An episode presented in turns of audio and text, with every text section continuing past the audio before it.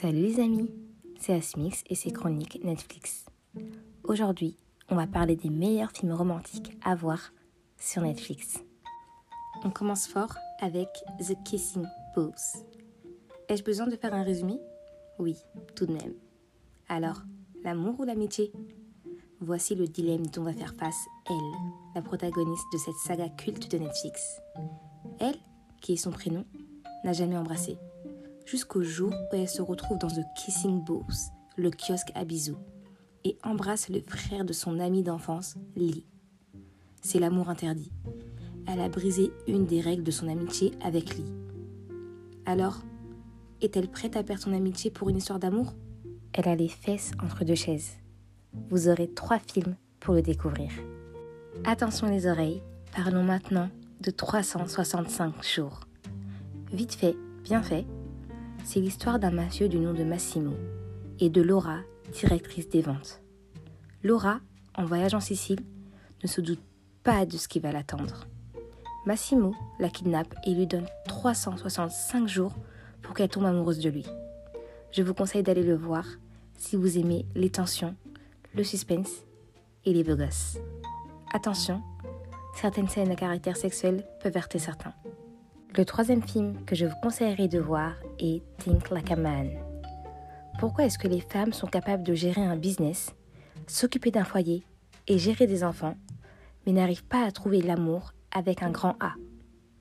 Pourquoi n'arrivent-elles pas à savoir ce qui plaît aux hommes? C'est ce que quatre femmes essaient de savoir en lisant le livre Think Like a Man, écrit par Steve Harvey. Ces quatre femmes vont chacune rencontrer un homme qui, au fur et à mesure, découvriront qu'elles ont lu le livre et utiliseront cela contre elles. Rapide et efficace était ce résumé. Je pense même vous en avoir trop dit. Mais je vous conseille d'aller le regarder. C'est une histoire pas comme les autres. Vous pourrez y voir de nombreux acteurs tels que Kevin Hart ou Taraji Henson. Alors, foncez. Voici un autre film que les internautes ont placé dans les meilleurs films d'amour à regarder.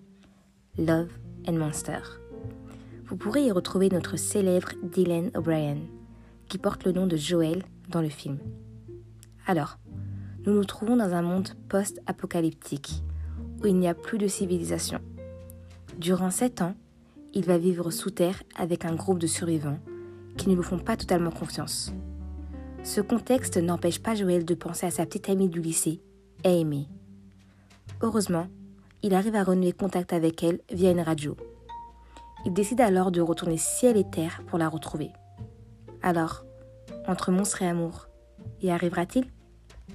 Et enfin, on va parler du film Mariage Story, où cette fois-ci, vous pourrez y retrouver Scarlett Johnson. Je préfère vous dire maintenant que ce n'est pas un film à l'eau de rose. C'est l'histoire d'un metteur en scène et d'une actrice qui vivent un divorce difficile. Cette dernière se voit offrir un rôle en Californie et doit donc quitter la ville de New York pour saisir cette opportunité. Le couple n'arrive pas à se séparer à l'amiable, donc ils embauchent tous les deux un avocat. Aussi pour savoir qui aura la garde de leur fils, Henri. D'un côté, Nicole veut respirer à nouveau, enfin vivre, et de l'autre, un homme oppressant et malheureux. Comme on dit, le malheur des uns fait le bonheur des autres. Vous comprendrez cette phrase en regardant Mariage Story. Je vous conseille, il fait très très réfléchir. Et voilà les amis, j'espère que vous avez aimé. C'est la fin de ce podcast et on se retrouve bientôt pour de nouveaux épisodes.